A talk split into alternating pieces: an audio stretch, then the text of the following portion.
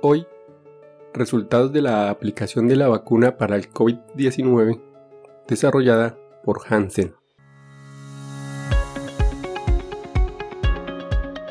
Este es un podcast en el que desde el ojo de la ciencia aprenderemos del coronavirus y de la enfermedad COVID-19. Es una producción de medicina en una página. Dirección y conducción, Jarvis García.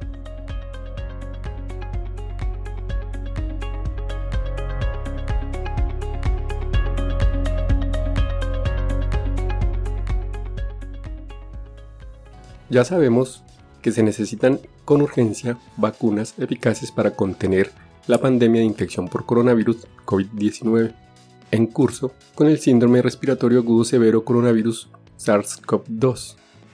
Una vacuna candidata, la AD26CoV-2S, que es la desarrollada por laboratorios Hansen, es un vector de adenovirus de serotipo 26, AD26, recombinante de replicación incompetente que codifica una proteína de pico de SARS-CoV-2 estabilizada y de longitud completa.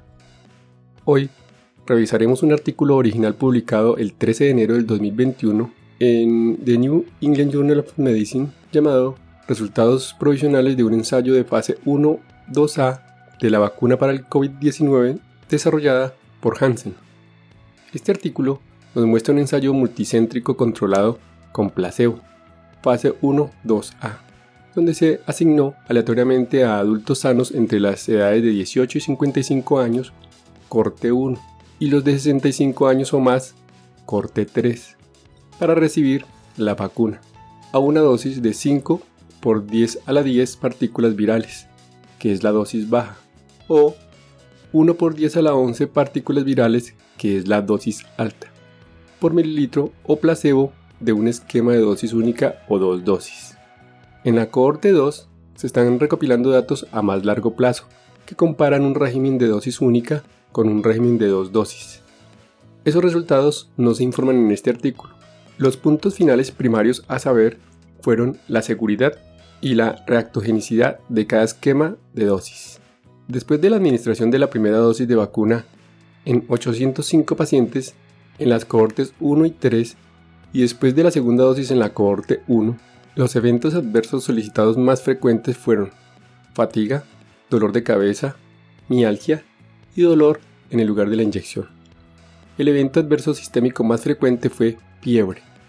Los eventos adversos sistémicos fueron menos comunes en la cohorte 3 que en la cohorte 1 y en los que recibieron la dosis más baja de la vacuna que en los que recibieron la dosis más alta. La reactogenicidad fue menor después de la segunda dosis.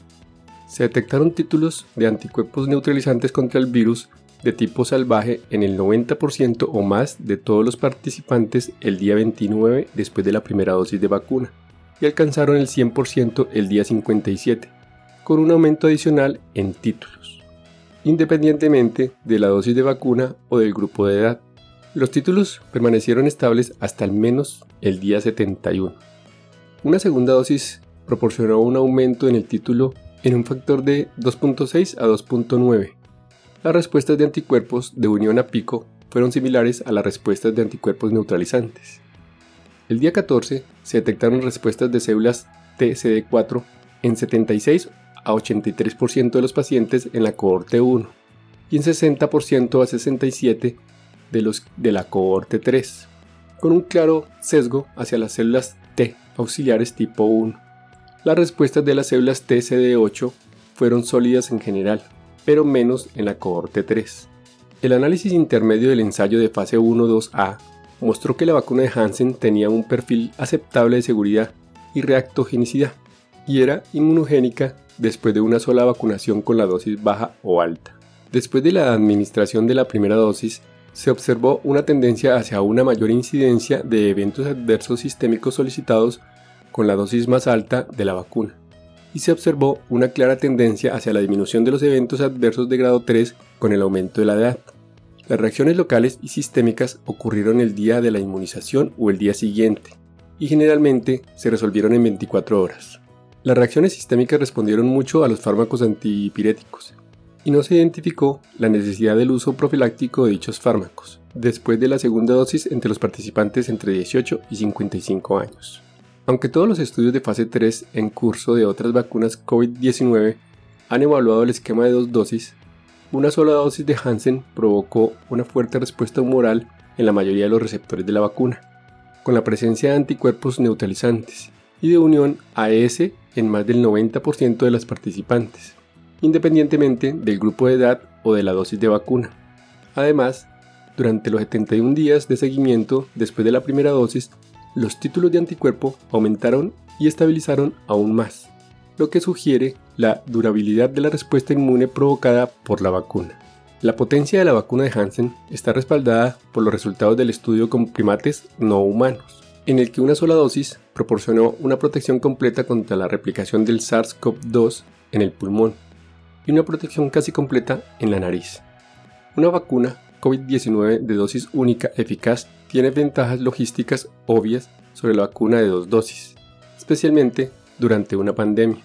Observamos que entre los participantes entre las edades de 18 a 55 años, una segunda dosis de vacuna en el día 57 aumentó aún más el título de anticuerpos, un hallazgo que también estaba en línea con las observaciones recientes en primates no humanos. Los títulos de anticuerpos neutralizantes contra el vector AD26 que fueron provocados por la primera vacunación no se correlacionaron con la magnitud de la respuesta después de la segunda dosis. Si una segunda dosis proporcionara un beneficio adicional para mejorar la eficacia de la durabilidad en humanos, especialmente en personas mayores en quienes la respuesta inmune después de la primera dosis tendió a ser moderadamente más baja que la de los participantes más jóvenes. Se está estudiando actualmente una fase 3 clínica. La falta de estándares y el uso de diferentes ensayos complican la comparación del rendimiento de las diversas vacunas que se encuentran actualmente en desarrollo. Las características demográficas de los participantes en el ensayo confirman la falta de representación de los grupos minoritarios. Este hallazgo es un punto de enfoque del programa del desarrollo clínico para garantizar la disponibilidad de datos con respecto a los grupos que parecen ser los más afectados por la pandemia del COVID-19. Como gran conclusión final, el análisis intermedio indica que la vacuna candidata AD26COV2S de laboratorios Hansen es segura e inmunogénica tanto en adultos jóvenes como en adultos mayores. Este hallazgo, en combinación con los resultados de los estudios de provocación preclínica, han respaldado la decisión de proceder con dos ensayos fase 3 para evaluar la eficacia de un régimen de dosis única o de dos dosis de la dosis más baja 5 por 10 a la 10 partículas virales de la vacuna. Y hasta aquí el episodio de hoy. No olviden pasar por la descripción donde dejo los links para mejor revisión del tema. Chao, chao. Recuerden, pensando en el coronavirus, al enemigo es mejor conocerlo para acabar, acabar, acabar, acabar.